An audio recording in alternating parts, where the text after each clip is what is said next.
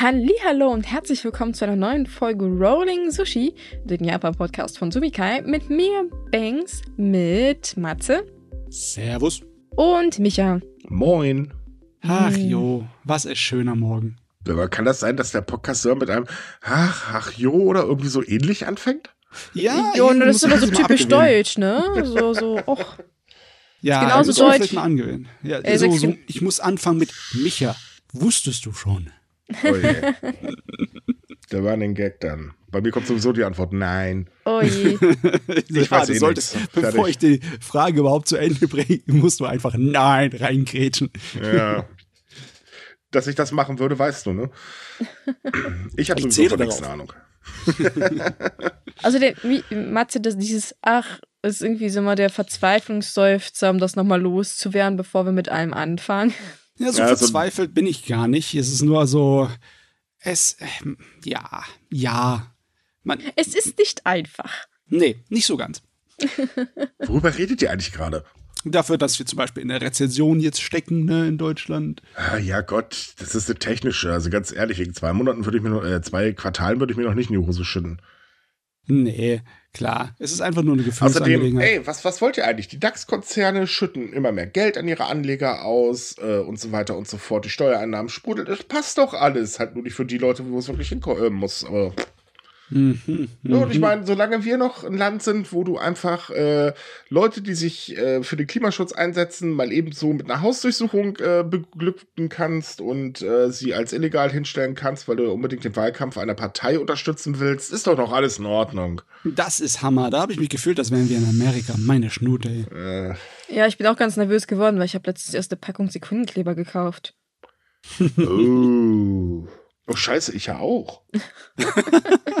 Ach, deswegen hat die Lieferung so lange gedauert. Das wurde noch überprüft. Also, äh. ihr wisst Bescheid. Wenn ja, jetzt gerade mal, bei mir war das doch ein Spezialkleber, der wirklich alles festklebt. Also jetzt nicht, äh, äh, also fürs Badezimmer, weil ich musste da was zusammenbasteln. Ach, deswegen, ich habe drei Tage drauf gewartet. Das hat mich echt geärgert. ja, ja. Das erklärt's. So, äh, bevor wir starten, haben wir noch eine Werbung für euch, denn die heutige Folge wird gesponsert. Der heutige Sponsor ist CyberGhost VPN, ein führender Anbieter in der Datenschutz- und Sicherheitsbranche. Mit über 38 Millionen NutzerInnen weltweit und mehr als 15 Jahren Markterfahrung genießt CyberGhost VPN eine hervorragende Bewertung auf Trustpilot. CyberGhost VPN verbirgt deine IP-Adresse, verschlüsselt deine Internetverbindung und leitet deinen gesamten Internetverkehr durch einen sicheren VPN-Tunnel, damit du online sicher und anonym bleiben kannst. Wenn ihr diesen Sommer Urlaubspläne habt oder plant ins Ausland zu reisen, aber trotzdem eure Lieblings-ELF-Spiele sehen möchtet, hilft euch CyberGhost VPN dabei. Mit CyberGhost VPN könnt ihr Pro7 von überall auf der Welt sehen oder wenn ihr im Ausland lebt und keine ELF-Spiele verpassen wollt oder einfach nur deutsche Kultur und Unterhaltung genießen wollt, ermöglicht euch CyberGhost VPN den Zugriff auf all eure Lieblingsinhalte. Darüber hinaus ist es mit mehr als 40 großen Streaming-Anbietern wie Netflix, Amazon Prime oder Disney Plus kompatibel, sodass ihr länderspezifische Inhalte freischalten könnt. Ihr könnt aus über 9000 VPN-Servern in 91 Ländern wählen. CyberGhost VPN ist für alle Geräte verfügbar, von Smartphones, Tablets, Desktops und Laptops bis hin zu Smart TVs, Spielekonsolen und sogar Routern. Außerdem kann ein einziges Abonnement sieben von ihnen gleichzeitig schützen. CyberGhost VPN bietet jetzt all unseren ZuhörerInnen einen Rabatt von 83% für den Zwei-Jahres-Plan. Das heißt, ihr zahlt nur 2 Euro und 3 Cent pro Monat und erhaltet weitere vier Monate gratis dazu. Und alles ohne Risiko dank der 45-tägigen Geld-Zurück-Garantie von CyberGhost. Darüber hinaus ist der Live-Kundensupport auf Deutsch rund um die Uhr verfügbar. Besucht einfach cyberghostvpn.com slash sumikai, um euch das Angebot zu schnappen. cyberghostvpn.com slash sumikai für 83% Rabatt.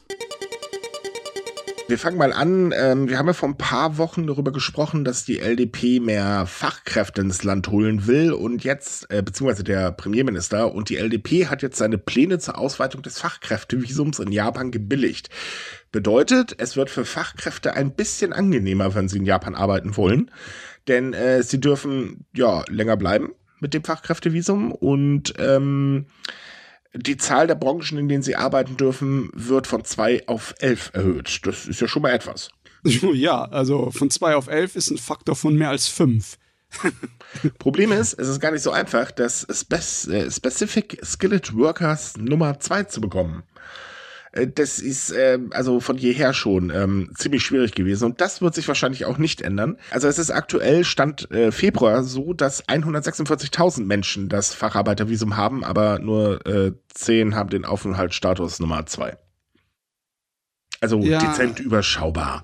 Das bedeutet halt einfach, dass du nicht mit diesen Sorte von Visum nach Japan kommst. Nicht wirklich. Die Zahlen sind so gering, da könnte man eigentlich sagen, läuft nicht. Du ja. kommst auf andere Art und Weise nach Außerdem Japan, gibt's wenn ja zum Beispiel eine Firma dich mitnimmt. Ne? Richtig. Außerdem gibt es ja, äh, naja, das ist ja gerade für solche Firmen, aber es gibt ja auch bestimmte Voraussetzungen, die man halt erfüllen muss. Das ist auch nicht ganz so einfach. Also es ist jetzt kein Tor, um wirklich ähm, mal eben zu sagen, oh cool, ich gehe jetzt nach Japan nee, ähm, das ist für die meisten Leute immer noch äh, nicht so einfach. Ähm, und hinzu kommt, es, also die Unsicherheit bleibt. So, und äh, diese Unsicherheit ist, glaube ich, auch eher das Problem. Ja, man geht nach Japan zum Arbeiten und hofft, dass in der Zeit, die man da sein darf, irgendwie das sich hinbiegt, damit man länger bleiben kann. Naja, das jetzt darf man ja tatsächlich, äh, also im Prinzip bleiben, solange man will. Ne? Man kann halt immer wieder verlängern. Das Problem ist aber, was passiert, wenn ich einen Job verliere? Mm. Da wurde sich gar nicht drum gekümmert. Das heißt, man kann also immer relativ schnell wieder aus dem Land fliegen im Prinzip. Und äh, ja, hm, toll. Hm. Hm, ist halt noch nicht ideal, aber immerhin ein bisschen etwas. Ich weiß, ich weiß. Ich du siehst auch irgendwie alles positiv, oder?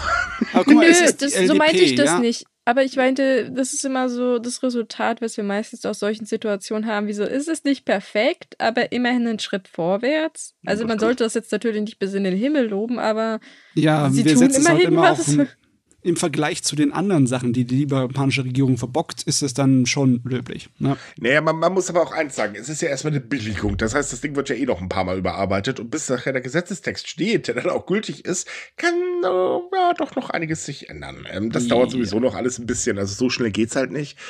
Äh, insofern, Jo. Mal abwarten. Wir hatten das ja letztens, ne, da haben wir sie ja auch gelobt. Und was ist was passiert, wenn wir die LDP loben? Ja, ja, ja.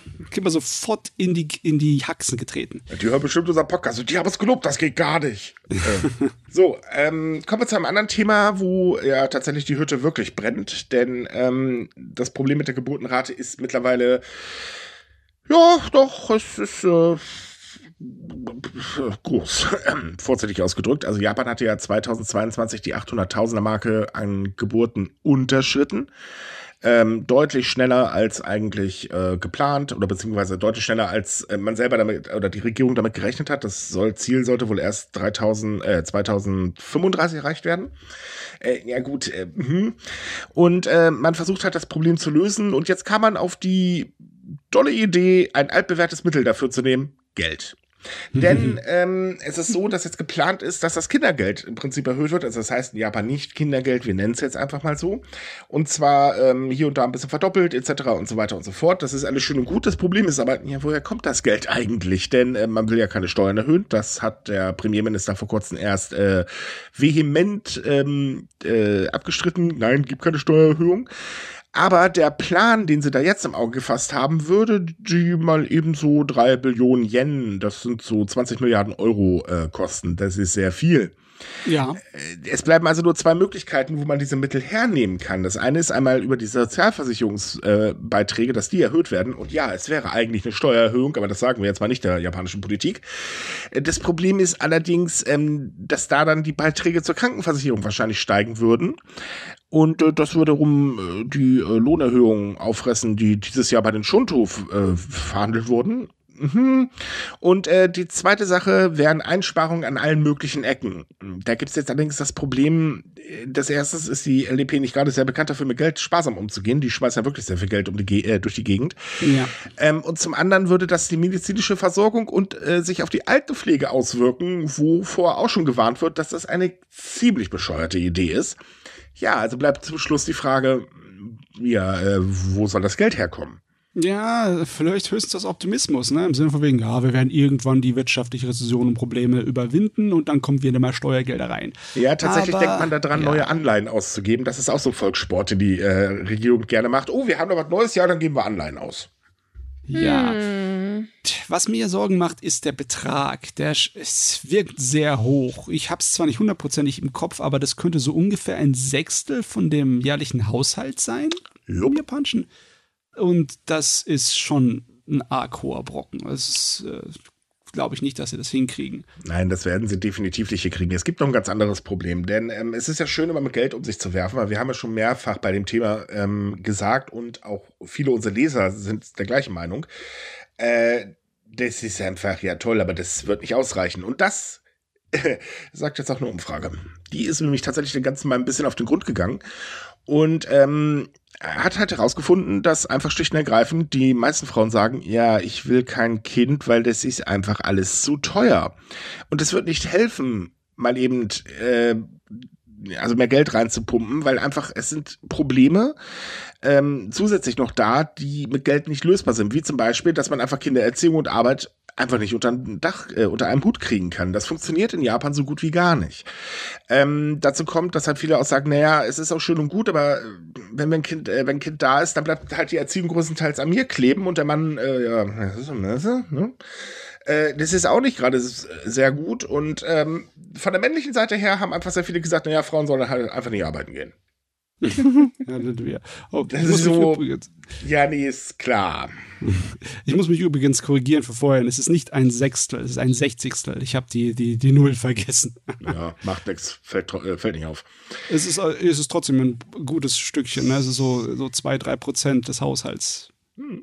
Ja. ja. auf jeden Fall ist halt eben einfach der Punkt, ähm, auf der einen Seite mehr Geld reinzupumpen, ist so wieder eine typische Reaktion der Regierung. Ähm, also die japanische Regierung ist halt immer so, oh, da gibt es ein Problem. Okay, wir zahlen Geld. Kein Problem. Wir sind zwar total verschuldet, aber pff, ah, wir zahlen Geld. Das, das passt schon, das passt schon. Siehe ja. die Verteidigung und so weiter. Wir zahlen einfach Geld. Klappt. Aber hier ist halt einfach das Problem, man vergisst einfach den menschlichen Aspekt und der ist extrem groß, weil ähm, es ist halt eben nicht nur das Geld, was fehlt, oder beziehungsweise die teure Kindererziehung, und die ist in Japan wirklich schweineteuer. Japan steht, glaube ich, weltweit auf Platz zwei, wenn ich mich gerade nicht irre. Ähm, das Problem liegt halt auch darin, dass die ganze Gesellschaft ähm, sehr kinderfeindlich tatsächlich eingestellt ist. Und für Frauen ist es allgemein sehr, sehr schwierig. Und das müsste sich ändern. Aber haha, ja, das kannst du mit Geld nicht machen. Also kannst nee. ja nicht zu irgendjemandem hingehen, der halt einfach sagt, na, Frauen gehören vom Herd, wenn sie ein Kind haben. Und dann sagen, hier hast du, weiß ich nicht, 500 Yen und jetzt sagst du das nie wieder. Ja, toll, hm, super. Das ist halt dieses, ja. das Glaub, der Glauben der LDP an diese marktwirtschaftlichen Grundsätze, dass wenn sie einfach nur dafür sorgen, dass genug Geld im Umlauf ist, dann wird sich das alles von selber regeln. Der Markt regelt sich selbst, ihr kennt das, ne? Das ja. Problem ist, dass Kinder nichts dasselbe ist wie eine Marktressource. Eine menschliche Ressource funktioniert etwas anders und da kannst du dann Geld reinstecken, das wird aber nicht unbedingt so reagieren, wie du möchtest. Das, das ist, ist ein, Punkt. ja, seltsamerweise ist das ein fa falscher Optimismus der Regierung, würde ich bezeichnen. Ja, ich würde es eher Aktionismus nennen, wenn ich äh, ganz ehrlich bin, weil man hat ja eh jahrelang das ähm, Thema total verpennt. Ähm, ich erinnere nochmal liebevoll an dem, was äh, die Gouverneurin von Tokio Anfang des Jahres gesagt hat. Die Kritik war ja dann doch mal mehr als deutlich. Kommt also auch nicht sehr häufig vor, dass man mal solche Worte gegen die Regierung hört. Mhm. Ähm, aber es ist tatsächlich so, dass ähm, äh, jahrelang gar nichts gemacht worden ist. Und jahrelang ist dieses Problem ja weiß Gott schon bekannt. Das ist ja nicht erst seit gestern so, dass so, uh, weniger Kinder, meine Güte, wir haben Rekordwert erreicht. Ja, und die paar Rekordwerte davor habt ihr gnadenlos ignoriert. Herzlichen Glückwunsch. Jetzt brennt die Hütte richtig, weil man hat nicht mehr viel Zeit. Bang, die äh, Jahrgänge, die noch Kinder gebären können, sind äh, bald erschöpft, ähm, schlicht und ergreifend. Das hört sich jetzt doof an, aber es ist halt leider tatsächlich so. Ja, also was machen? So, hm. Umbau der Gesellschaft wird nicht mal eben so funktionieren. Das haben wir ja auch schon mal äh, drüber äh, diskutiert. Und äh, tja, Geld allein bringt's halt nicht. Und dann kommt noch dazu, dass auch die Nachrichtenagentur Reuters ähm, tatsächlich eine Umfrage zu dem Thema, aber bei der Wirtschaft äh, gemacht hat. Sie hat nämlich einfach 500 große Unternehmen gefragt. Hui. Und da gaben 94 Prozent an, dass sie mittlerweile ein Gefühl der Krise haben. Und nur ein Bruchteil, also wir reden hier von zwei Unternehmen, äh, gab an, dass sie zuversichtlich ist, dass die äh, japanische äh, Regierung mit diesen Maßnahmen den gewünschten Erfolg erzielen wird. Tja. Ja, ich habe auch so das Gefühl, dass äh, von der japanischen Regierung wahrscheinlich keinerlei wirkliche Maßnahmen kommen, die groß was verändern. Wenn Veränderungen kommen, dann kommen sie wahrscheinlich von außen. Ja, es ist ja vor allen Dingen so, Japan kann sich ja mal ruhig ein bisschen bei den Nachbarn umschauen. Ich meine, Südkorea ja, hat das ja. gleiche Problem.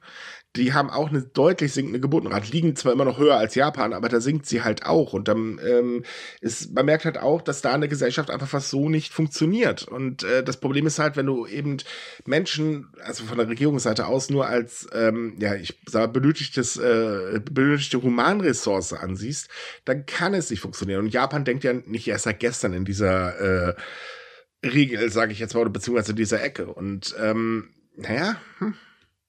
Ah, ich wünschte, es gibt einfach so eine, eine, Lösung, die man denen an den Kopf schmeißen könnte. Aber da gibt es eine Menge Industrienationen, die damit kämpfen und nicht wirklich die Ideallösung haben. Nö. Ich meine, Deutschland kriegt es auch nicht unbedingt Aber so Japan, ist, Japan ist tatsächlich die Schablone. Und eigentlich müsste man, wenn man mal ganz schlau wäre hier in Deutschland, also unsere Politik, ich weiß, sorry, der Witz war jetzt gut. ähm, ja, tut mir leid. Bei dem Kasper-Theater aktuell, ähm, naja. Jedenfalls äh, würde man hier schlau sein, würde man wirklich nach Japan rübergucken, weil das, was Japan gerade durchmacht, das werden wir in ein paar Jahren auch durchmachen. Das ist einfach ein Fakt, der nicht von der Hand zu weisen ist. Bei uns sinkt die Geburtenrate auch, weil es ist einfach teuer. Und ähm, äh, auch vor allen Dingen schwierig. Und Deutschland ist auch verdammt kinderfeindlich, wenn wir mal ganz ehrlich sind.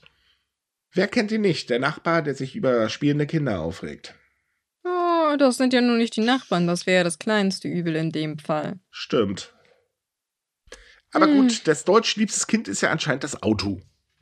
Ja, brumm, Solange brumm. wir Autos haben, ist alles gut. Ja, das stimmt. Nein, also es ist einfach ein Problem und ähm, ich bin tatsächlich sehr gespannt drauf, äh, wenn die Ma also die eigentlichen Maßnahmen vorgestellt werden, was sich da ausdenken, aber wirklich Hoffnung habe ich da ehrlich gesagt auch nicht drin. Vor allen Dingen, äh. wo soll das Geld herkommen? Keiner hm. weiß es. Hm. So, Steuererhöhungen hm. sind tatsächlich nicht möglich, aber man darf jetzt auch nicht einfach sagen, ja, pff, machen wir halt Sozialabgaben höher, kein Problem. Ja, toll. Äh, bei der Inflation in dem Land, äh, das tut weh. Ja, wenn du mehr Geld von deinen Leuten haben möchtest, von deinen Bürgern, dann musst du dafür sorgen, dass es ihnen besser geht, damit sie mehr kaufen. Das Richtig. ist jetzt im Moment nicht drin. Das, also die Hoffnung, dass das in der Zukunft besser wird, ist ein kleines bisschen, ja, zu weit hergeholt. Bisschen zu weit in die Luft gegriffen. Außerdem ist das Vertrauen in der Regierung einfach auch schlicht und ergreifend gering. Mhm. Das kommt ja auch noch erschwerend hinzu. Es ist ja schön, dass man immer so große Worte ergreift, aber äh, ja, wenn du kein Vertrauen hast, dann ähm, hm, werden Maßnahmen auch nicht so toll. Also sprich, ich vertraue der Regierung nicht. Oh, sie zahlen mein Kindergeld. Das ist ja super. Dann los, lass mal Kinderchen machen. Äh, nee, bestimmt. Tatsächlich, wir, die Vertrauen in die Regierung ist ja wirklich auf einem Tiefpunkt gewesen in letzter Zeit. Aber der G7-Gipfel war voll erfolgreich, was das angeht. Ja. Das hat tatsächlich der Regierung ein bisschen Aufwind. Äh, aber verpasst. auch nur in der Kategorie Außenpolitik. Ja, klar, aber hey, wenigstens was. Ja, gut, okay, das ist schon mal natürlich, also schön, dass wieder bei 41 Prozent liegt, das Vertrauen, aber man muss halt wirklich dazu sagen, es geht nur um die Außenpolitik. Innenpolitisch, äh, da reden wir mal lieber nicht drüber. Da sind nee. die Zahlen eigentlich schlechter geworden. Hm. So, es andere halt Sache. Ne? Ja, äh, das definitiv. Ähm, eine andere Sache, die wir aber nur kurz ansprechen, weil ähm, darüber hat ja erstens diese Kunst äh, schon berichtet und ähm, das ist ein Thema, das ist jetzt nicht unbedingt gerade so toll, deswegen gehen wir das auch nur mal eben schnell durch. In Japan gab es nämlich ähm, einen Amoklauf am Donnerstag. Und zwar stellt sich jetzt heraus, dass der Sohn eines Stadtverordneten ähm, im Nakano vier Menschen getötet hat, darunter zwei Polizisten. Das ist übrigens das erste Mal seit 1990, dass Polizisten im Dienst umgekommen sind.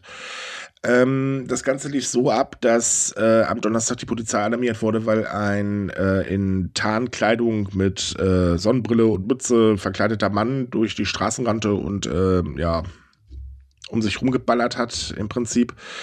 Ähm, eine Person wurde verletzt, die ist am äh, kurze Zeit später verstorben. Also die ersten Meldungen waren halt drei Menschen verstorben. Ähm, der Mann verschanzte sich dann in dem Haus seines Vaters äh, und äh, ja, man konnte ihn halt erst am nächsten Morgen im Prinzip zur Aufgabe bewegen. Ähm, das Ding, was wieder durch die Presse geht, ist halt, naja, es war halt ein sehr ruhiger Mann, der halt selten aus dem Haus gegangen ist. Das äh, hört man eigentlich irgendwie immer, habe ich so das Gefühl. Und äh, er besaß auch eine Lizenz für Schusswaffen. Hm. Das kriegst du nicht einfach so in Japan, meine Güte. Ja, ganz genau. So, mehr können wir dazu aktuell noch nicht sagen. Das sind jetzt so die aktuellsten Meldungen, die am Freitag halt da waren. Ähm, und wie gesagt, ist halt auch ein Thema, über das braucht man, glaube ich, nicht diskutieren. Das ist einfach eine verabscheuenswürdige Tat. Ja. Es ist aber man muss dazu sagen, das heißt jetzt nicht, dass Japan in so einer Krise ist, dass wir das jetzt öfters überall sehen würden. Das ist schon eher ein Ausnahmefall, dass mit einer Schusswaffe ja. ein Amoklauf in Japan. Also tatsächlich sind, äh, hat in der letzten Zeit eher das Messer an Bedeutung gewonnen, in Anführungsstrichen. Ähm, also sprich, es gab halt mehr ähm, Attacken mit Messern. Ähm, Schusswaffen halten sich aber immer tatsächlich noch auf dem Minimum, Gott sei Dank. Ja, was bei den strengen Waffengesetzen auch kein Wunder ist, seien wir mal ehrlich. Es ist nicht leicht, eine Schusswaffe in Japan zu bekommen. Das, das ist wahr. Es ist recht, es ist wirklich extrem schwer. Und deswegen wird dieser Fall auch, denke ich mal, wieder ordentlich Diskussion auslösen, weil die Frage ist, warum hatte er eine? Ja, also die Frage, warum er die Lizenz hat, ist natürlich da, ähm, logisch, aber man hat jetzt bei dem Attentat aus Shinzo Abe zum Beispiel äh, gesehen, man ist halt auch sehr hilflos. Also ich habe mich an dem Tag äh, mit zwei Menschen in Japan unterhalten, ähm, die halt gesagt haben, ja, wir haben strenge Gesetze. Das, äh, die strengen Gesetze haben aber auch dazu geführt, dass unsere Polizei leider ein bisschen ähm, unvorbereitet ist, wenn sowas passiert. Und äh, das ist, wird halt auch als gefährlich angesehen, oder haben die beiden halt auch als gefährlich angesehen, weil ähm, ja, man rennt immer sehr blauäugig durch die Gegend. Hm. Man sagt halt, okay, wir verlassen uns halt eben auf Gesetzestext, aber Gesetzestext kann im Notfall nichts verhindern, wenn halt was passiert. Und jetzt beim Attentat aus Shinzo Abe wurde zum Beispiel eine gedruckte Waffe benutzt, ähm, wo man jetzt auch noch am überlegen ist, wie geht man damit eigentlich um? Das ist aber ein schweres Dilemma, weil äh, du kannst nicht wirklich Erfahrungen mit Training hundertprozentig ersetzen. Richtig. Und wir wollen ja nicht, dass die japanische Polizei mehr Erfahrung hat, dagegen gegen Schusswaffen zu kämpfen. Das ist ja auch nicht unbedingt etwas, nee, was man natürlich, haben natürlich möchte. nicht. Man sagt halt einfach nur, okay, bitte Leute, verlasst euch nicht immer nur auf Gesetzestexte. Äh, das war ja, halt so die ja. eindeutige Nachricht, die die beiden ähm, äh, losgelassen haben. Und da stimme ich auch zu. Sich nur auf Gesetzestexte verlassen bringt halt gar nichts. Nee, nee. Äh, ist auf jeden Fall eine sehr schlimme Tat. Ähm, ich hoffe, das geht jetzt nicht wieder in Richtung, oh, die ganzen äh, Hikibokori, die sind gefährlich und so weiter. Das hatten wir ja leider auch schon erlebt. So, ein weiteres Thema ähm, ist, dass es immer mehr Muslime in Japan gibt und äh, die Zahl, oder man rechnet damit, dass die Zahl auch sogar noch deutlich ansteigen werden. Ähm, und zwar ähm, sind einmal äh, steigt die Zahl der Eheschließungen zwischen Muslime und japanischen Staatsbürgern und auch immer mehr japanische Staatsbürger konvertieren zum muslimischen Glauben. Was dazu führt, dass die Zahl der Moscheen im Land stark ansteigt. Also laut einer Schätzung der japanischen Regierung leben mittlerweile über 200.000 Menschen mit muslimischem Glauben in Japan. Ähm, Davon sind ähm, etwas mehr als 47.000 japanische Staatsbürger, die halt eingeheiratet haben oder durch andere Umstände den dauerhaften Aufenthaltsstatus bekommen haben. Das sind mal eben doppelt so viel wie noch vor zehn Jahren. Und ähm, ja, wie gesagt, man rechnet halt damit, ähm, dass der Anteil noch deutlich steigen wird. Hm, hm. Das habe ich jetzt nicht so wirklich erwartet. In Japan haben es andere Religionen nicht einfach so leicht äh, ja, so ein bisschen Schwung zu bekommen von mhm. Beliebtheit. Frag mich, woher das kommt. Ich meine, äh, als ich in Japan war, 2010, gab es auch in der Nähe unserer Universität eine Moschee. Die war nicht besonders weit weg und da gab es auch einen Supermarkt, wo du dann äh, so aus dem mittelasiatischen Bereich Sachen kaufen kannst, was auch super war. Mhm. Aber äh, dass das jetzt mittlerweile sich verdoppelt hat, äh, überrascht mich etwas. Ja, Mhm. Tatsächlich. Ähm, aber gut, es wird halt angenommen. Es ist auch so, dass in Moscheen durchaus äh, viele Japaner zum Beten tatsächlich gehen.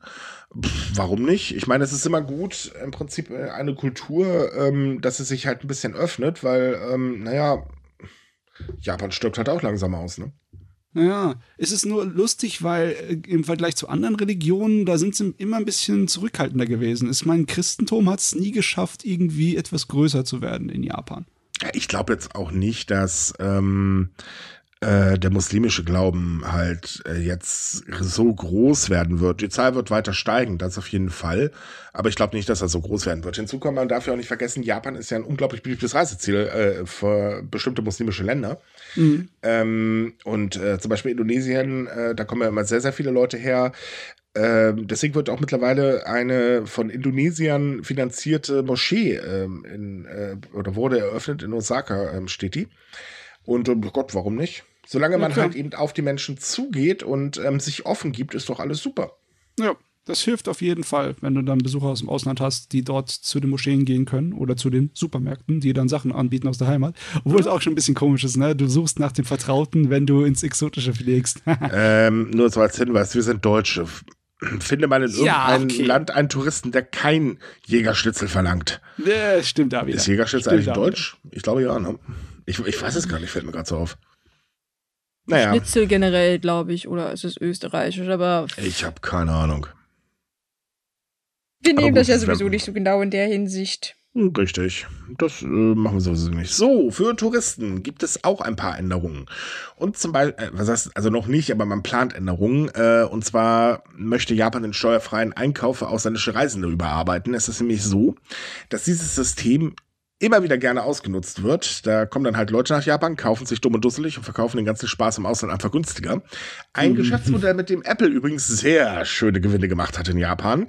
Deswegen wurden sie auch verknackt und durften erstmal ordentlich Geld nachzahlen. Und jetzt will man sich an der EU orientieren und sagt halt, okay, die Leute müssen halt erstmal auch die Verbrauchssteuer bezahlen und können im Nachhinein dann eine äh, Rückzahlung beantragen. Hm ich kann verstehen, dass man da jetzt ein bisschen mehr hinterher ist. ja, dezent ausgedrückt. Ja. Also es gab sehr, sehr viele Betrugsfälle in, äh, in der letzten Zeit. Und ähm, jetzt, auch wo die Grenzen wieder offen sind, fällt es natürlich auch auf hinzugekommen. Es muss einfach Geld ins Land kommen. Und ich glaube, man rechnet auch damit, dass sehr viele diese Rückerstattung gar nicht beantragen. Ja. Was mich nicht wundern würde, weil ganz ehrlich, wer will sich denn da bitte doch durch einen Papierkrieg äh, tüdeln? Klar, noch, natürlich noch ein Papierkrieg, äh, wenn du schon gar nicht mehr in dem Land bist. Ne? Also Aha. über online irgendwie übersehen. ja, das ist auch nicht immer ganz so einfach. Vorsichtig ausgedrückt. Nein, also, äh, dass man da was macht, ich kann es durchaus nachvollziehen. Ist aber natürlich auch für Leute ein bisschen blöd, weil ähm, viele nutzen halt auch tatsächlich dieses Angebot, um halt eben hinzureisen und dann eben günstig zu kaufen. Siehe zum Beispiel Chinesen. Ist ein Volkssport. Mhm. Ja, oh, eigentlich würde ich da denken, dass die Japaner da ein bisschen vorsichtig sind, weil so viel wie aus China äh, Touristen herkommen, auch nur deswegen, den wollen sie nicht unbedingt einen Dämpfer davor schieben, ne? Na, hoffe ich mal. Hm. Aber gut, man wird jetzt erstmal darüber diskutieren. Ähm, also sprich, äh, eine Diskussion könnte noch dieses Jahr beginnen, weil dieses Jahr wird ja auch wieder das Steuersystem für das kommende Geschäftsjahr überprüft. Äh, kann also durchaus sein, dass noch die, also ich sag mal Ende des Jahres, dass da irgendwas feststeht. Ähm, da können wir auf jeden Fall gespannt sein. So, was ebenfalls teurer wird, ist der Flughafen Narita. Denn hm. der erhöht nämlich seine Nutzungsgebühren, denn die Kosten steigen. Ähm, ja, und deswegen sagt man halt, äh, nee, sorry, aber ein bisschen mehr Servicegebühren muss jetzt schon sein. Es geht aber um eine Minimalerhöhung. Also es sind äh, ungefähr 330 Yen ähm, für die Servicegebühr für Erwachsene. Ähm, das sind so 2,20 Euro oder so. Und die Gebühr für den Sicherheitsservice soll um 20 Yen angehoben werden. Ja. Aber das muss man halt bezahlen. Ja. Geht aber wohlgemerkt nur für ausländische Reisende. Hm, hm, ja, hm. ja. Ich meine, solange sie von dem Geld mal wieder ein paar mehr Leute einstellen, weil ich nee. glaube, das ist das größere Problem. Darum geht's nicht. Nicht? Es geht tatsächlich darum, dass äh, damit ähm, der Betrieb bzw. die Pflege von im Flughafen vorhandenen äh, Gebäuden wie zum Beispiel Toiletten etc. bla bla bezahlt werden sollen. Ähm, ums Personal geht's nicht, weil äh, da hat man sowieso das Problem, man hat einfach zu wenig. Ja, das hatte ich mir auch gedacht. Puh. Naja. Also Flughäfen sind sowieso im Moment ein äh, ich weiß nicht, ob ich sagen sollte, lustiges Thema. Es ist auf jeden Fall ein, ein beunruhigendes, weil. Ich sag mal so, wir sollten vielleicht jetzt nicht noch äh, beunruhigend oder so in den Mund nehmen, denn ähm, die nicht stehen, wollen ja viele in den Urlaub reisen, hier aus Deutschland. Und äh, wir können davon ausgehen, dass das wieder zu Chaos kommen wird. Ja, es ist halt eine Staufalle im Moment in Japan, ja. die Flughäfen. Ne? In Deutschland also, auch. Mit beunruhigend meine ich nicht gefährlich, sondern nervig. Das kann einfach nur Arbeit machen. Also mal ganz doof gesagt, es wurde schon sehr häufig berichtet, äh, ja, man sollte lieber sehr viel Zeit mitnehmen. Mhm. So, und so schön sind die Flughäfen dann auch nicht, dass man so viel Zeit da eigentlich opfern möchte, aber man sollte es lieber tun. Aber ähm, man hatte das gleiche Problem wie, ja, wir hier in Deutschland. Es fehlt einfach an Personal und äh, geht zum Beispiel eine kleine Urlaubsreisezeit los, dann, dann wird spaßig. Personal yes. wächst halt nicht auf den Bäumen, ne? Nee. Und äh, Japan ist ja schon seit Anfang des Jahres wieder offen für die ganze Welt, aber Jupp. das heißt nicht, dass automatisch alles in Betrieb war. Ich meine, das dauert jetzt, also jetzt glaube ich, in Haneda wird wieder was geöffnet im Juli, äh, dass das wieder voll in Betrieb ist für internationale Flüge an dem Terminal. Ne? Genau, Aber Terminal Nummer zwei wird wieder, genau, Terminal Nummer zwei wird nach äh, zwei Jahren wieder geöffnet, glaube ich, äh, wenn ich mich nicht irre. Ähm, Und äh, ja, damit wird das Ganze wieder ein bisschen aufgelockert. Aber das Problem bleibt halt, es fehlt eben an Sicherheitspersonal vor allen Dingen. Und äh, das hilft dann auch nicht, ein Terminal nur aufzumachen, weil die Leute stehen trotzdem in der Schlange. Ja, mehr Platz zum in der Schlange stehen. Mhm. naja, aber wie gesagt, es ist eine Situation, die kann man halt nicht mit einem Fingerschnippen einfach lösen. In dem Fall äh, muss man da leider die Zähne zusammenbeißen und durch, wenn man nach Japan möchte. Man, man könnte ja vielleicht ein bisschen mehr Geld bezahlen. Also, aber naja, auf die Idee kommt man ja beim Unternehmen anscheinend nicht. Ähm. Ach jo, hm. vielleicht kommt es ja, wenn, wenn das Ende des Jahres herkommt und man die ganzen schönen Einnahmen vom Sommer hat. Vielleicht hilft das ja. Ach ja, glaube ich nicht. Erstens sind erst nächsten Frühjahr wieder ähm, Dingelings äh, äh Frühjahrsverhandlungen, also Lohnverhandlungen und äh, von daher. Hm. Hm. Aber gut, es gibt übrigens noch Änderung, äh, mehr Änderungen, wenn wir gerade schon von äh, Arbeitskräften reden, denn Unternehmen in Japan müssen bald bei Stellenausschreibungen genau darüber informieren, ob es Versetzungen äh, geben, wird und ähm, was eigentlich das Aufgabengebiet ist. Denn man möchte verhindern, dass Menschen ähm, einen Job annehmen und dann feststellen, ey, Moment, ich, ich werde hier versetzt oder ich muss irgendwas anderes machen, als eigentlich äh, ich hätte machen müssen. Ähm, nee, dann äh, gehe ich mal wieder. Yes. Das ist tatsächlich ein Volkssport von japanischen Unternehmen. Die schreiben momentan so wenig in ihre Anzeigen größtenteils rein, dass man dann dasteht und denkt, ja gut, äh, ich bin eigentlich für die Finanzen zuständig. Warum soll ich denn jetzt Schrauben, äh, weiß ich, Kühlschränke zusammenbauen oder so? Hm. Ja. Und natürlich das beliebte Tanshin Funin. Also das ist extra ein ja. Fachbegriff dafür, dass die Leute wirklich weit weg von ihrem ursprünglichen Arbeitsplatz versetzt werden können Richtig. in der Firmenindustrie, was natürlich sehr belastend ist für Familie und so. Ja. Ne? Eben. Und außerdem ist das ein Volkssport von Unternehmen, das die Menschen eigentlich gar nicht mehr wollen. Also ja. immer weniger Arbeiter sind halt eben laut äh, Studien äh, tatsächlich bereit, sich äh, versetzen zu lassen, auch wenn Unternehmen sagen, ja, das ist aber gut für deine Karriereleiter.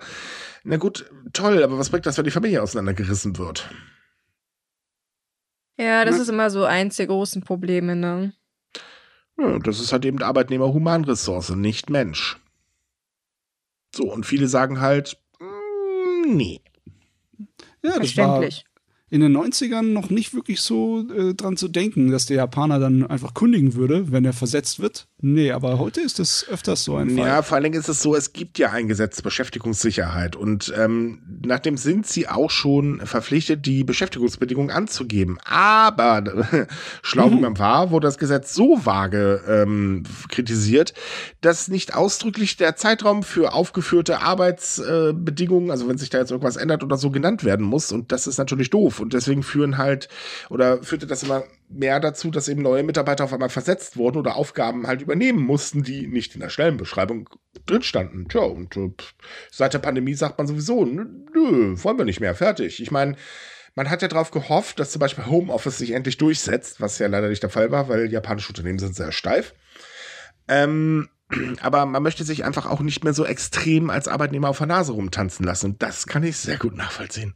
Ja, das ist schön, dass es da Bewegung gibt, weil jedes Mal, wenn ein sehr vage und schwammig formuliertes Gesetz ein bisschen mehr Definierung bekommt in Japan, ist es positiv. Oh, das Problem hat Tokio übrigens auch gerade. Die merken oh, okay. nämlich auch, oh, wir haben hier eine tolle Verordnung äh, gegen die sogenannten Werbetrucks verfasst. Ich meine, jeder, der mal in Tokio war, kennt garantiert diese Werbetrucks. Die Dinger, die auffällig leuchten, ziemlich laut unterwegs sind und sehr lahmarschig durch die Straßen fahren. ähm, man hat eigentlich vor 2011 gesagt, naja, okay, äh, nee, nee, nee, nee, nee. Also das das wollen wir nicht, äh, weil das führt auch ständig zu Unfällen. Also machen wir das jetzt so, ihr müsst euch überprüfen lassen. Er hat aber dummerweise leider in der Verordnung reingeschrieben, so, das gilt übrigens nur für äh, LKWs aus Tokio. Tja, zack, waren die LKWs, äh, die Unternehmen für diese LKWs aus Tokio verschwunden, sind einfach in die Nachbarpräfektur gezogen und machen den Spaß weiter. Tada! Und es sind sehr viele von den Dingern unterwegs. So, dann haben wir noch ein weiteres Chaos. Und jetzt kommt mal wieder mein Lieblingsding, das My Number System. Oh je, was ist es diesmal? Halleluja! So, für alle, die das My Number System nicht kennen, dabei handelt es sich um eine zwölfstellige Zahl, die jeden Einwohner Japans, also jeden, der einen Wohnsitz angemeldet hat, zugeteilt wird. Und diese Nummer soll halt bei Verwaltungsverfahren im Zusammenhang mit Steuern, Sozialversicherung, Katastrophen und so weiter verwendet werden, damit man eben ähm, ja, die Verwaltungsverfahren erleichtern kann. Ist eine nette Idee. Mittlerweile melden das auch immer mehr Menschen an, auch wenn man sagt, das System ist eigentlich super unbeliebt. Man hat aber mittlerweile keine Wahl mehr, weil damit ist auch die Krankenkasse verknüpft und das Bankkonto. Und genau da gibt es jetzt nämlich Probleme. Denn es ist äh, zu einem dezent gesagt Fehler gekommen, also mal wieder ist ja nichts Neues. Und äh, es ist so, dass seit März 2022 die Digitalbehörde daran arbeitet, die Registrierung für die Bankkonten von Inhabern der ID äh, entgegenzunehmen und halt eben mit der Nummer zu verknüpfen. Jetzt stellte sich aber blöderweise diesen Monat heraus, dass in elf Fällen die Kontodaten mit der falschen Nummer verknüpft worden sind. Ja, das ist eine doofe Idee, denn ähm, anhand dieser ID hat man im Prinzip Kontoverfügungsgewalt. Also elf Leute haben äh, Verfügung über Konten, die ihnen nicht gehören. Ja, es ist Gott sei Dank nichts passiert, aber die Möglichkeit wäre da gewesen. Boah. Das ist ein Sicherheitsleck, das ist unschön, ey. Oh, warte, warte, wenn du Sicherheitsleck, da kann ich noch draufhauen. Äh, das, äh, also, ähm, man hat schon, ähm, äh, was war das? Ich glaube, im März hat man festgestellt, äh, dass, ähm, die Versicherungsdaten äh, falsch ähm, hinterlegt waren. Ergo hatten halt Menschen Zugriff auf fremde Versicherungsdaten. Dies wurde auch fleißig genutzt und ähm, dass zum Beispiel Bescheinigungen für falsche Personen ausgestellt worden sind. In 13 Fällen wurde zum Beispiel ein Siegel ausgestellt. Äh, ja, ähm, doof. Ups. ich meine, da wurde schon vorher viel gewarnt von der mhm. My Number, dass sie Probleme hat, was Sicherheit angeht, was Datensicherheit angeht, dass die, die ja, die Japaner sind nicht nur aus irgendwelchen rationellen Gründen der Nummer abgeneigt. Das ist auch so ein Ding von wegen, was der Bauer nicht kennt, das frisst er nicht. Ne? Naja, man weiß aber auch, dass Datenschutz in Japan so eine Sache für sich ist und die Regierung, der, der traut man da nicht und äh, ich kann das irgendwo ja. nachvollziehen. Das ist eine ja. Riesenmischung aus Kombinationsdingern und ja, jetzt bewahrheitet sich, bewahrheitet sich alles wirklich von den Befürchtungen und dann ist es unschön. Ja, es führt jetzt auf jeden Fall dazu, dass 54 Millionen IDs überprüft werden muss. Der das erledigen darf, der tut mir jetzt schon leid. Oh ja, die arme Sau, ey. Mhm. Ähm, ja, wie lange braucht die japanische Bürokratie für sowas? Huh. Keine Ahnung, aber es wird eine Weile dauern. Ich hoffe, sie benutzt keine künstliche Intelligenz dafür. Das gibt noch mehr Probleme. Uh, uh, uh. uh, uh. Oh, achso, apropos künstliche Intelligenz. Danke übrigens, dass so viele unsere Frage beantwortet haben. Gut, bei Spotify hat es leider nicht ganz so geklappt. Da hat tatsächlich eine Person geantwortet. Danke übrigens auch dafür. Ähm, gab aber ein interessantes Bild, denn äh, tatsächlich hat eigentlich jeder gesagt, äh, pff, ja, ist eine schöne Sache, sollte man aber mit Vorsicht genießen. Also im Prinzip so das gleiche, was man da auch in Japan denkt. Mhm. Die Skepsis ist noch groß. Richtig. Und wohl auch zu Recht. So, ein anderes Thema. Kommen wir mal wieder zurück zu Kindern. Denn ähm, in Japan ist es halt so, dass es immer noch sehr, sehr viele Kinder gibt, die einfach nicht genug zu essen haben, weil es teuer, Armut äh, der Familie und so weiter und so fort. Das ist halt äh, leider sehr weit verbreitet. Und immer mehr Restaurants ähm, und ihre Kunden wollen halt dagegen was tun. Und dafür wurde das Mirai-Tickets-System eingeführt. Dabei handelt es sich um ähm, ein System, bei dem Kunden kostenlose Essenmarken im Wert von etwa so 300 Yen kaufen kann, also 2 Euro. Ähm, und diese können sie dann spenden, äh, damit Kinder im Grundschulalter äh, oder halt eben drunter kostenlos Essen bekommen können. Und mittlerweile nehmen 161 Geschäfte teil, ähm, nachdem das System vor drei Jahren ähm, von Freiwilligen tatsächlich äh, aufgehoben wurde. Und das ist halt ein äh, wirklich riesengroßer Erfolg und hilft auch unglaublich vielen. Ja, das ist klasse. Ich kann mich erinnern, dass wir schon mal darüber berichtet mhm. haben. Ich weiß nicht, ob es exakt dieses System war oder ein ja, ähnliches. Doch. Nee, nee, war genau das System. War genau dieses hier. Ne? Mhm. Und jetzt äh, ist natürlich schön zu sehen, wie erfolgreich das ist. Das kann einen guten Teil der Grundschulen dort in Okinawa abdecken dann jetzt, ne? Richtig. Und das breitet sich halt auch immer weiter aus. Und ich meine, es ist halt wirklich so, dass halt ähm, zum einen damit auch tatsächlich die Jugendkriminalität äh, bekämpft wird, denn, ähm, naja,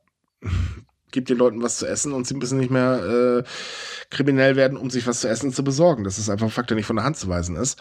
Ja. Ähm, eigentlich eine Sache, wo die Regierung dringend eingreifen muss, aber wir wissen ja, in Japan hat man sich ganz so mit Sozialhilfe und so weiter. Da gibt es halt sowas Minimaldings-mäßiges äh, und das war's dann. Ja, aber so das Crowdfunding in Japan, was solche Probleme angeht, funktioniert ja besser als Regierungseingriffe. Das, Definitiv. Ne? Ja, man hilft sich halt lieber selbst. Ja, das ist auch schön, weil es entlastet dann die vielen ähm, ähm, Mütter, die halt einzelerziehend sind. Ne? Ja. Ne? Das ist eine feine Sache. Also ich finde es auch schön, dass es solche Konzepte jetzt auch immer mehr gibt. Wir haben ja auch in den letzten Jahren jetzt gerade zur Corona-Zeit gesehen, dass die Leute tatsächlich intensiver an solchen Projekten arbeiten. Ja, es haben auch während der Corona-Zeit zum Beispiel sehr viele, ähm, beziehungsweise kurz vor der Corona-Zeit sehr viele Restaurants aufgemacht, die halt auch irgendwie was für Kinder tun, zum Beispiel Suppenküchen. Ähm, klar, das hat jetzt unter der Corona-Situation ein bisschen stark gelitten, weil auch die mussten leider schließen. Aber die sprießen jetzt halt auch wieder hervor, weil man halt einfach sieht, okay, jetzt gerade wo die Inflation wirklich ouch ist und die Preise immens steigen, ist halt Hilfe wahnsinnig wichtig. Und an dem äh, Mirai-Ticketsystem nimmt mittlerweile auch sogar eine Supermarktkette teil. Mm, das ist doch wunderbar. Es ist eine super Sache. Aber ganz ehrlich, bei mir kommt schon wieder so ein blösartiger Gedanke im Hinterkopf. Jetzt nehmen wir mal an, das wird richtig, riesig erfolgreich und es wird zu, sozusagen ein wichtiger Pfeiler, der die Menschen unterstützt im alltäglichen Leben, besonders mhm. die Kinder und die Leute, die weniger Geld haben. Und dann kann es auch passieren, dass man sich einfach da ja ein bisschen faul wird, darauf verlässt, obwohl das eigentlich nicht die Aufgabe der ganzen Gesellschaft ist, sich selber da irgendwie unter die Arme zu greifen, sondern eher der Aufgabe der Regierung. Ne? Äh, du kennst das Tafelproblem hier in Deutschland? Ja, ja. Deswegen, deswegen kam mir das sofort in den Kopf irgendwie. Ich, ich finde es super toll, aber ich mhm. hoffe, dass es nicht nur darauf hängen bleibt, sondern auch animiert, dass die Regierung irgendwas da tut. Das Nein, wird sie nicht. Ah, Eigentlich hätte sie schon, sie hätte schon längst eingreifen müssen, aber hat ja, äh, nachdem die Preisspirale begonnen hatte, wo halt die Menschen darauf hingewiesen haben, Leute, es wird hier langsam kritisch, gerade für arme Menschen, kam ja von der Regierung sofort die Aussage, äh, nee, an der Sozialhilfe machen wir nichts. Hm. Ja, stimmt auch wieder. Also das ist das Problem. Eher arme Menschen werden halt leider übersehen oder beziehungsweise sie sind da, aber eigentlich sind sie so lästig. Ne, wer, wer halt eben nicht mithalten kann in der Gesellschaft, und tut mir leid, nicht jeder kann mithalten, das ist leider ein Fakt, der ist nicht von der Hand zu weisen. Und das ist jetzt kein japanisches Problem, das ist halt ein Problem weltweit. Ähm, ja, der gilt halt als ausgestoßen, ist nicht produktiv und damit äh, so, und das fangen dann halt solche Projekte in der Regel auf, denn auch hier ist es halt so, das Bürgergeld zum Beispiel ist lächerlich, was wir hier haben. Das reicht für die meisten Menschen von vorne bis hinten nicht. Und ja, ich weiß, das ist so ein kritisches Thema, aber wir müssen mal leider ehrlich sein, es ist einfach zu wenig. Und die Menschen oder viele Menschen ruhen sich darauf nicht aus und sagen halt, ich will nicht arbeiten gehen. Das sind tatsächlich eher wenige Fälle. Es trifft aber leider genau die, die einfach gar keine Möglichkeit haben, arbeiten zu gehen, zum Beispiel. Nehmen wir mal wieder mein Lieblingsbeispiel, alleinerziehende Mütter. Für ja. viele ist es einfach nicht möglich, weil ja, sorry, mit Kind arbeiten ist bei uns genauso besch äh, wie halt in Japan. Das ist nicht einfach, das ist verpönt und viele ähm, sagen halt einfach auch, nö, wir stellen keine Mutter mit Kind ein, weil die fallen ständig aus zum Beispiel. Ja, äh, solange das Problem besteht, wie soll es dann arbeiten gehen? Ja, das ist natürlich auch ein psychologischer Faktor, weil das ist nicht förderlich für die Motivation, dann sich einen Job zu suchen oder zu arbeiten, wenn Richtig. einfach du ja nicht unterstützt wirst, es nicht reicht. Ja, vor allen Dingen ist ja auch, muss man mal ehrlich sein, bei solchen Leuten durchaus äh, der Kopf einfach voll. Man hat einfach Probleme, die man zu lösen hat und da kann man sich nur auf eine Sache wie zum Beispiel die Jobsuche konzentrieren. Ja. Wenn ich den ganzen Zeit darüber denken muss, wie überlebe ich den Monat? Wie soll ich mich dann noch zusätzlich auf andere Probleme äh, konzentrieren? Weil gerade so ein Problem ist halt wirklich schwierig. Äh, der Mensch braucht immer was zu essen. Da mhm. kommst mhm. du nicht drum rum. So, das Dach über den Kopf will bezahlt werden und so weiter. Und es ist ja nicht so, dass jetzt zum Beispiel vom Bürgergeld oder der japanischen Sozialhilfe, ich nehme das jetzt beides mal gleich, weil das ist nicht wirklich ein großer Unterschied, ähm, dass wir davon gut leben kann. Äh, nee, das klappt schon lange nicht mehr. Das hat, glaube ich, noch nie geklappt. Ähm, und äh, eigentlich müsste sich die beide Regierungen, also sowohl unsere wie halt eben auch die japanische, dringend darum kümmern. Sie tun es halt nicht. Jetzt gibt es in Japan Gott sei Dank dieses System, damit Kinder zumindest versorgt werden. Aber es ist halt davon auszugehen, dass es hier wie bei den Tafeln läuft. Man verlässt sich dann einfach auf äh, hilfsbereite Menschen und die Tafeln hier haben es auch nicht einfach als Beispiel. Ja. Ähm, es müsste dringend gegengesteuert werden, aber leider ist es halt bei uns genauso wie in Japan. Man kürzt da lieber und das ist halt fatal. Ja, es ist halt auch einfacher zu sagen, so, oh, guck mal, die Leute lösen das Problem hier voll alleine, da muss ich mich nicht mehr drum kümmern. Ja, einmal das und zum anderen ist es halt auch so, man benutzt ähm, oder man spielt ärmere Menschen immer ganz gerne gegeneinander aus. Und das ist halt auch ein ganz fatales Signal, weil viele greifen das dann auf. Also hier mal wieder das Bürgergeld als Beispiel. Es ist halt wirklich so, ähm, als es um die Erhöhung ging, hat man ja gesehen, was unsere Konservativen zum Beispiel da losgeklärt haben. Und das war einfach von vorne bis hinten totaler Quatsch. So, aber es ist durchgekommen. Und viele, viele, auch die Medien, haben dieses Spiel mitgespielt. Und das ist in Japan so ähnlich. Ähm, auch da gibt es sehr viele Fälle, wo einfach vorurteilsbehaftet über Menschen geurteilt werden. Auch bei den Behörden zum Beispiel, obwohl sie einfach für ihre Armut doch gar nichts können. Man guckt ja meistens die Menschen gar nicht mehr hinterm Kopf, man sagt einfach nur, naja, da ist halt so einer, fertig. So, Schwupps, Stempel auf der Stirn und ab geht's. Und das ist fatal. Hm, ja. ja. So, ja. kommen wir zum nächsten Thema, sonst lasse ich mich noch drei Stunden darüber aus. Ja, ja. Sollen wir froh sein, dass es wenigstens ein paar Linderungen gibt, auch in Japan, für solche Probleme. Ja, man kann wirklich froh sein, dass die Gesellschaft auch in Japan sehr stark zusammenhält, wenn es um solche Probleme geht. Gott sei Dank. Ja. Denn die Spendenbereitschaft ist tatsächlich groß. Hm. So, jetzt kommen wir mal zur Geschichte. Der gute Oda Nobukatsu hat Ende des 16. Jahrhunderts, 1800, 1585, an den zukünftigen Shogun Hideyoshi Ieyasu einen Brief geschickt. Und das hat für Aufruhr gesorgt, dass man den jetzt gefunden hat. Denn die gängige Geschichtsschreibung, so wie man es bisher kennt, wird da in diesem Brief widersprochen. Also irgendwie, das heißt, es ist etwas Neues, das wir gefunden haben, eine neue geschichtliche Quelle, die äh, das, was wir bisher kennen, ein bisschen umkrampelt. Und da sind natürlich die Leute jetzt sehr aufgeregt darüber. Ja, na, da sind wahrscheinlich einigen Historikern der Morgentier aus der Hand geflutscht, als sie das gesehen Ui, haben. Wenn ich noch in, in der Japanologie ja. wäre. Hui. ja. Das ist schon was ganz Besonderes, weil ich meine, wie oft passiert das heutzutage noch, dass man sagen kann, wow, wir haben ein, ein historisches äh, Relikt gefunden, das die historische Geschichtsschreibung absolut verändert. Also absolut jetzt nicht, aber das, was praktisch was ganz Neues mal ist. Äh, fernab mhm. von Hollywood? ich habe von historischen Artefakten gesprochen, nicht von historischer Fiktion, Micha. Hey, also ganz hm. ehrlich, Indiana Jones Teil 1 zum Beispiel ist schon mittlerweile ein historisches Artefakt, ja. Zwar der Filmgeschichte, aber es ist historisch. Das muss man ganz ehrlich sagen. Der Dick ist schon so alt. Also, naja. Nee, aber äh, tatsächlich ähm, ist das schon äh, eine ganz, ganz große historische Entdeckung. So wird sie auch wohlgemerkt eingeordnet. Ähm, denn man ist immer davon ausgegangen, ähm, dass die äh, Tokugawa-Seite es eigentlich absolut ähm, ablehnt, eine Beziehung zu Hideyoshi aufzubauen. Und der Brief zeigt eben, äh, ja, das war doch nicht ganz so, weil da hat jemand halt versucht, Vermittler zu spielen. Yep. Finde ich wirklich mhm. wahnsinnig interessant. Vor allem, weil halt das, äh, der gute Oda ist ja wirklich eine ganz besondere Figur in der japanischen Geschichte. Mhm. Ja, ja. Der Nobunaga. Und, und, auch, und auch sein gerne Sohn. sehr glorifiziert. Deswegen meine ich ja, es ist, äh, der hat eine große Rolle da. Also das, deswegen kann ich verstehen, dass man da jetzt natürlich ganz aufgeregt ist. Definitiv. Übrigens, wer sich den Brief anschauen möchte, äh, einmal haben wir ein Bild im Artikel drin und zum anderen wird er noch bis zum 12. Äh, Juni in einer Sonderausstellung in, ähm, äh, äh, wo denn überhaupt? Im Shido-Museum in äh, Tsuruka gezeigt. Ja, das würde mich ja auch interessieren, aber dafür fliege ich, glaube ich, nicht nach Japan. Weil ich musste ein bisschen schmunzeln. Ähm, unter, bei, ich glaube, das war bei Facebook oder so, da hat jemand untergeschrieben, so was für eine Sauklaue, kann man ja gar nicht lesen. ja, ich muss zugeben, das könnte ein Arzt geschrieben haben.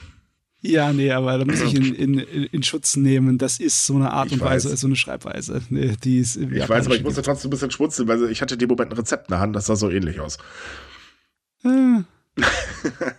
aber es ist halt, ja, ne, in Japan findet man halt ständig irgendwas und dann hat man auch mal wieder so einen Punkt, wo man sagt, oh, hier könnte sich die Geschichtsschreibung ändern.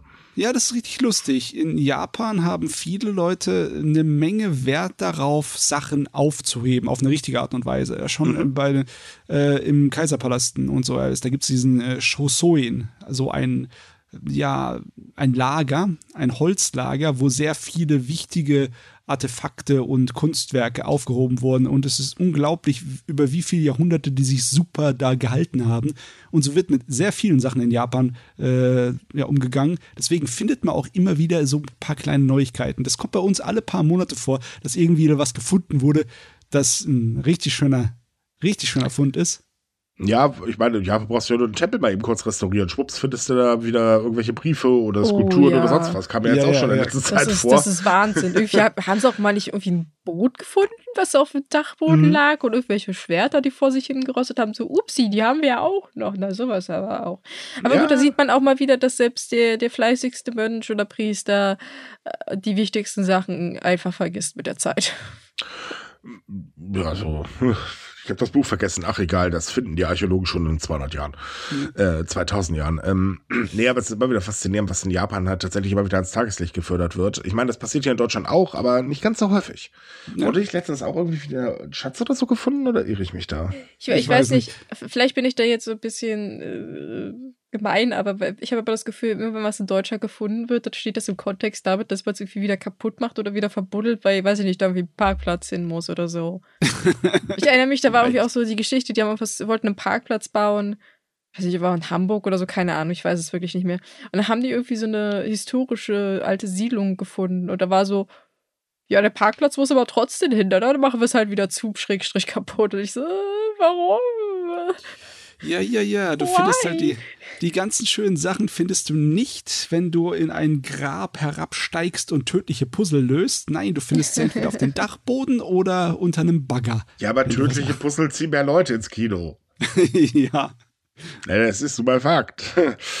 ähm, ja, ich meine, Köln ist ja gerade so die Ausgeburt von. Das heißt ja nicht umsonst, buddelst du hier drei Meter, stehst du irgendwo im alten Rom. Hm. Ja, das kenne ich aber bei uns in der Region auch. Da finden ja. wir auch immer wieder alte Münzen. Jetzt nicht so alte. Ja, bei uns haben sie gerade eine ganz äh, eine alte Straße ausgebuddelt. Das ist auch ganz witzig. Ja, na ja, was man halt so findet, ne? Da kommt eine Straße übrigens oben drüber. Ja, siehst du, das meine oder es war eine Straße, keine Ahnung, ob es ein Dorf war. Ich weiß nicht, ich habe irgendwas Altes ausgebuddelt und haben gesagt, eben. jo, wir buddeln es wieder zu. Irgendwas mit Autos passiert dann garantiert. Genau. So, äh, noch eine Sache, die in Japan, äh, gut, die muss man nicht suchen, die findet man wirklich an jeder Ecke. Das ist Rahmen. Mm. Ich meine, ganz ehrlich, was bei uns der, äh, äh, nennen wir es mal Currywurst oder so ist, äh, ist in Japan die Nudelsuppe. Ja. Wobei Currywurst ist bei uns auf dem absteigenden Ast, habe ich gelesen, und ein bisschen gefeiert, wenn ich ehrlich bin. Schön, dass der Fleischkonsum ein bisschen nachlässt. Ja, meines Wissens nach ist sowieso das beliebteste Fastfood in Deutschland der Döner. Nicht die Currywurst. Nee, es ging dabei um äh, Kantinenessen. Ach so, ja gut, einen Döner kriegst du ich in der Kantine nicht. ich habe allerdings nicht gelesen, was jetzt auf Platz 1 ist, aber äh, soweit ich das jetzt auch mitbekommen habe, lässt der Fleischkonsum in Deutschland äh, nach. So die Fleischindustrie mahnt. ja gut, viel Spaß beim Mahnen. Äh, ich find's gut, aber gut, ich bin auch der Veganer hier in der Runde. Ähm, es ist so, dass in Japan hast du, boah, also ich weiß nicht, wie viel unterschiedliche Rahmenvarianten es gibt, aber es sind irrsinnig viele. Und selbst ein äh, guter Japan-Kenner, beziehungsweise eigentlich selbst die Japaner steigen da schon gar nicht mehr durch. Man hat halt seinen Lieblingsrahmen, Punkt. Und um das zu finden, hat sich Shirakawa jetzt gedacht, ach, na ja, gut, dann stellen wir halt einen Automaten dafür auf, äh, der dabei hilft, dass äh, deine Lieblingssuppe zu finden und auch dir gleich die Karte zum passenden Restaurant rausspuckt. Finde ich eine saugeile Sache. Ja, da musst du dir die Recherche in der Bibliothek kannst du dir sparen. Ist alles schon gemacht. Ja, vor allem musst du dich auch nicht kreuz und quer durch die Restaurants futtern oder beziehungsweise in 1000 Restaurants oder in 41 Restaurants reinrennen und sagen, ich hätte gern die Suppe und dann gibt's die da gar nicht. Ja tatsächlich so ein Ding finde ich super toll, aber es muss gewartet und es muss auf jeden Fall auf dem neuesten Stand gehalten werden, weil was. Rahmen angeht, wird auch gern viel experimentiert. Es kommen immer wieder neue Regenerationen dazu, ne? Ja, aber das ist eigentlich eher selten. Also ich sag mal, es geht halt um die typischen Sachen. Es ist, also man muss dazu sagen, das gute Ding steht im neuen Touristik-Informationszentrum der Stadt. Ähm, mhm. Ähm, das ist gleich so am Bahnhof. Ähm, da steht's rum. Lohnt sich übrigens hinzugehen, weil äh, das ist nicht das Einzige, was man da findet. Also es steht zum Beispiel da auch ein Modell des Stadtzentrums und das Stadtzentrum hat sich ja die Straßenführung von vor etwa 400 Jahren bewahrt. Und da kann man halt eben einen Überblick ähm, über das Gebiet bekommen, dass man halt von da aus innerhalb von 10 Minuten zu Fuß erreichen kann. Äh, außerdem kann man dort auch äh, lokale Spezialitäten und natürlich Sake kaufen und verkosten. Ja. Finde ich das eigentlich eine schöne Sache. Für Touristen ist es super. Klar, man will ja auch Touristen anlocken. Das ist natürlich die Zukunft. So ein schöner, großer Touchscreen, wo alles genau und einfach zu bekommen ist. Ist besser als so ein kleiner, so ein Reiseführer, den du da dir irgendwo im Touristeninformationszentrum Aber holst. den kannst du ins Regal stellen. Ja, tust du das? Ich meine, die meisten landen irgendwo im, im Mülleimer. Naja, ich habe mal, ich hab mal Reiseführer und Postkarten gesammelt. Mal, das ist aber schon länger her. Mhm. Mit, mittlerweile sammle ich Reisebücher, viel lustiger die Dinger. Aber ich finde das Konzept halt auch in der Hinsicht gut, dass es halt auch kleineren Läden die Chance gibt, weil, wie du ja. schon sagtest, äh, die Auswahl ist gigantisch und es gibt halt auch viele, viele Restaurants, die irgendwo versteckt in irgendwelchen klitzekleinen, winzigen Seitenstraßen sind oder irgendwo im zweiten Stock von irgendeinem Wohngebäude. Also da hat man auch mal die Möglichkeit, wirklich was Besonderes zu essen und nicht praktisch zur nächsten Kette zu rennen. Deswegen ist es halt für Touristen unheimlich genial, denn äh, gerade für ausländische Touristen muss ich ganz ehrlich sagen, es ist immer schwierig, sowas tatsächlich im Ausland zu finden, äh, als ausländischer Tourist zu finden, weil die Informationen sind meistens auf Japanisch, gerade bei kleineren Geschäften. Aber die kleineren Geschäfte, die sind super. Also es gibt nichts Urigeres als so ein super kleines Rahmenrestaurant, wo man sich halt gemütlich reinsetzen kann. Äh, absolut genial. Ich liebe diese Dinge, auch wenn ich es mittlerweile nicht mehr essen würde, beziehungsweise ich habe es damals auch nicht gegessen. Ähm, und es ist super schwierig, denen zu erklären, dass man kein Fleisch möchte. man wird immer so komisch angeguckt. Damit sind wir durch mit den Themen für heute. Jetzt überlasse ich mal Matze das Feld, denn unsere Monatsvorschau steht an und das wird ein bisschen länger. Also lehnt euch zurück, genießt es. Es gibt nächsten Monat wahnsinnig viel. Oh ja, der Juni ist vollgestopft, besonders mit Messen. Die schönen großen Anime- und Manga-Messen, die sind natürlich in wunderbar vertreten hier. Gleich am, oh ja. ersten, gleich am ersten Wochenende ist eine ganze Menge los vom Juni. Da am äh, 2. Juni bis 4. Juni ist die Anime-Marathon 2023, das in Königslutter ist, im Avalon Hotelpark. Königslutter ist in Niedersachsen. Da kostet das Con-Ticket für das ganze Wochenende vor Ort 39 Euro. Ähm, ja, es gibt zwar natürlich auch einen Vorverkauf, aber ich werde jetzt für alles Tagestickets und äh, Tageskasse nennen, weil das ist wahrscheinlicher, dass man das noch kriegt. Dann am selben Wochenende, am 3. Juni, ist die Comic- und Manga-Convention Bremen, die dort in der Domsheide äh, stattfindet. Da ist der Eintritt 6 Euro, ist auch nur ein Eintagesmesse. Dann äh, haben wir eine Zweitagesmesse an demselben Wochenende vom 3. bis 4. Juni die Franco Bamberg, die dort in der Moosstraße in Bamberg stattfindet. Da ist das Wochenendticket 20 Euro. Dann am 4. Juni, dem Sonntag, das Natsumatsuri, das Sommerfest am Japanischen Garten in Bielefeld, dort am Hotel Lindenhof. Das ist Eintritt frei. Das ist aber auch keine Manga-Messe. naja. Dann, wenn dieses vollgestopfte Wochenende vorbei ist, haben wir die Woche darauf die Nippon Connection. Vom 6. Juni bis 11. Juni das 23. japanische Filmfestival in Frankfurt am Main, was im Künstlerhaus im Mosun-Turm da stattfindet. Für die einzelnen Filme muss man da, ja, kann man da extra zahlen, für jeden einzelnen, wo man reingehen möchte, oder man nimmt eine Zehnerkarte für 85 Euro. Muss man aber aufpassen, die gilt nicht für alle Vorstellungen. Dazu ganz kurz haben wir übrigens, ähm, oder wahrscheinlich in der nächsten Woche ein Special für euch. Das ist jetzt geplant, ähm, sollte eigentlich am Freitag erscheinen. Äh, in der nächsten Woche Quatsch, noch in dieser Woche, Entschuldigung. Jo, passt so. ja, äh, ne, wir nehmen ja immer ein paar Tage früher auf. So, übernehmen Sie bitte wieder. Ja, dann das nächste Wochenende ist das vom 10. Juni bis 11. Da haben wir die Wie Mai Kai in der Stadthalle in Flörsheim. Flörsheim ist in Nähe von Frankfurt am Main. Das ist auch eine zweitägige Messe, wo das Wochenendticket 33 Euro kostet. Dann zwei Wochen später ist am 24. Juni die Shiroko 2023, das in Chemnitz stattfindet, in der Theaterstraße. Da kostet das Tagesticket 25 Euro. Und am selben Wochenende von 24. bis 25. ist die Nonkikon in Speyer in der Stadthalle. Das eine der ersten, beziehungsweise sie schmückt sich als die erste große Japan Messe in Speyer. Da kostet das Wochenendticket 25 Euro.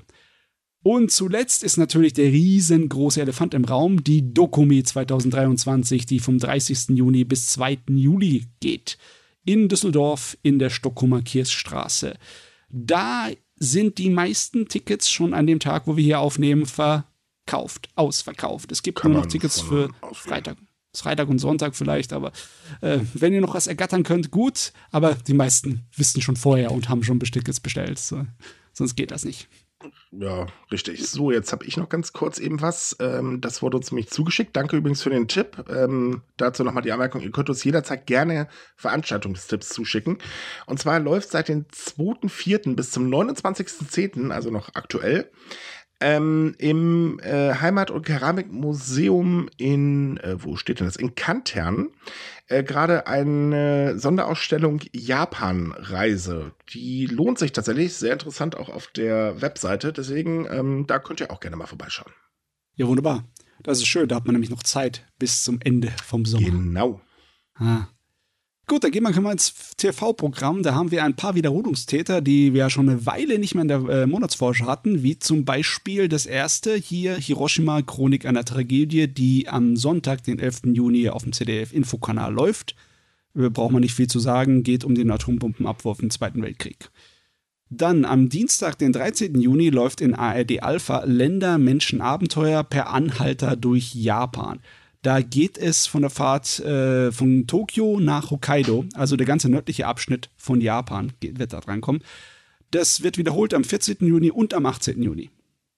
Dann am Wochenende darauf, am Samstag, dem 17. Juni, läuft in SWR und der Reihe Spiele der Welt die Naginata in Japan. Also die Sichellanze, die als Frauenwaffe gilt in Japan und wie es dazu gekommen äh, ist, dass Frauen diese Waffe benutzen und wie die auch heute noch weiter benutzt wird als Sport und sehr angesehen ist, das kann man da alles lernen. Dann am Donnerstag, den 22. Juni, läuft auf äh, ZDF-Infokanal Lost Places, Japans Militärdiktatur. Da geht es um einige verlassene Orte, wie zum Beispiel eine Insel, auf dem Giftgas-Experimente äh, durchgeführt wurden, oder ein verlassenes Hotel oder eine, auch eine verlassene äh, Kohlebaumine. Das ist sehr interessant, kann ich jedem empfehlen. Ich habe da letztens einen, einen amerikanischen Beitrag zugesehen. Das ist wirklich, sollte man sich angucken. Sehr ja, ist wahnsinnig. Sind aber schon ziemlich gruselige Gegenden mit einer oh, ja. äh, beunruhigenden Hintergrundgeschichte, also muss ich dazu sagen. Ne? Aber wer sowas mag, also Lost Places sollte definitiv da reinschauen, weil Japan hat da wirklich sehr interessante Orte und das sind auch sehr coole Orte, die da vorgestellt werden. Dann eine Woche später, am Donnerstag, den 29. Juni, läuft auf NDR der pünktlichste Zug der Welt unterwegs mit dem Shinkansen. In zwei Teilen. Erstmal von Tokio zum japanischen Meer und dann von Osaka in den Süden Japans. Logisch, das ist, geht's um Züge. Wir mögen Züge. Passt. Züge sind toll. und als letztes haben wir am Freitag, den 30. Juni auf SWR Tokyo Ga. Das ist ein interessantes Gerät. Das ist ein Film von äh, Wim Wenders. Wim Wenders äh, hat äh, den Film Tokyo Ga äh, wirklich ins Herz geschlossen. Das ist ein wichtiges äh, Gerät für ihn und deswegen ist er 1983 nach Japan geflogen, um sozusagen da ein kleines bisschen auf die Spuren zu kommen des Filmemachers und des Films. Und das heißt sozusagen ein Tagebuch in Filmform, die er dazu gemacht hat. Hm. Interessante Sache, ja. Dann haben wir bei Netflix ein paar Sachen. Ab dem 1. Juni läuft The Days, was ein Realfilm-Doku-Drama ist über die äh, Katastrophe in Fukushima. Das ist eine Miniserie.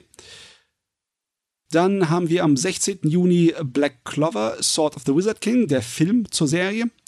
Und am 29. Juni haben wir Oko, The Inner Chambers, was so ein Historiendrama ist, das äh, mit der Fiktion daherkommt, mit der alternativen Historie, dass in Japan es ganz wenig Männer geht und die Frauen die Mehrschaft übernommen haben. Der Shogun ist also eine Frau. also eine interessante Idee. Mal sehen, was daraus wird. Dann habe ich noch ein paar Bücher für euch. Einmal habe ich eine Gebrauchsanweisung für Tokio und Japan von Andreas Neuenkirchen, der am 1. Juli erscheint. Also wer auch immer mal irgendwie Lust hat, nach Japan zu reisen oder davon träumt oder es in Zukunft vorhat, da ist eine Gebrauchsanweisung, wie man sich dort verhalten soll oder was man da alles machen kann in Tokio. Dann äh, am selben Tag kommt raus von Hisashi Kashiwai das Restaurant der verlorenen Rezepte. Das ist einer der großen Bestseller im Moment in Japan.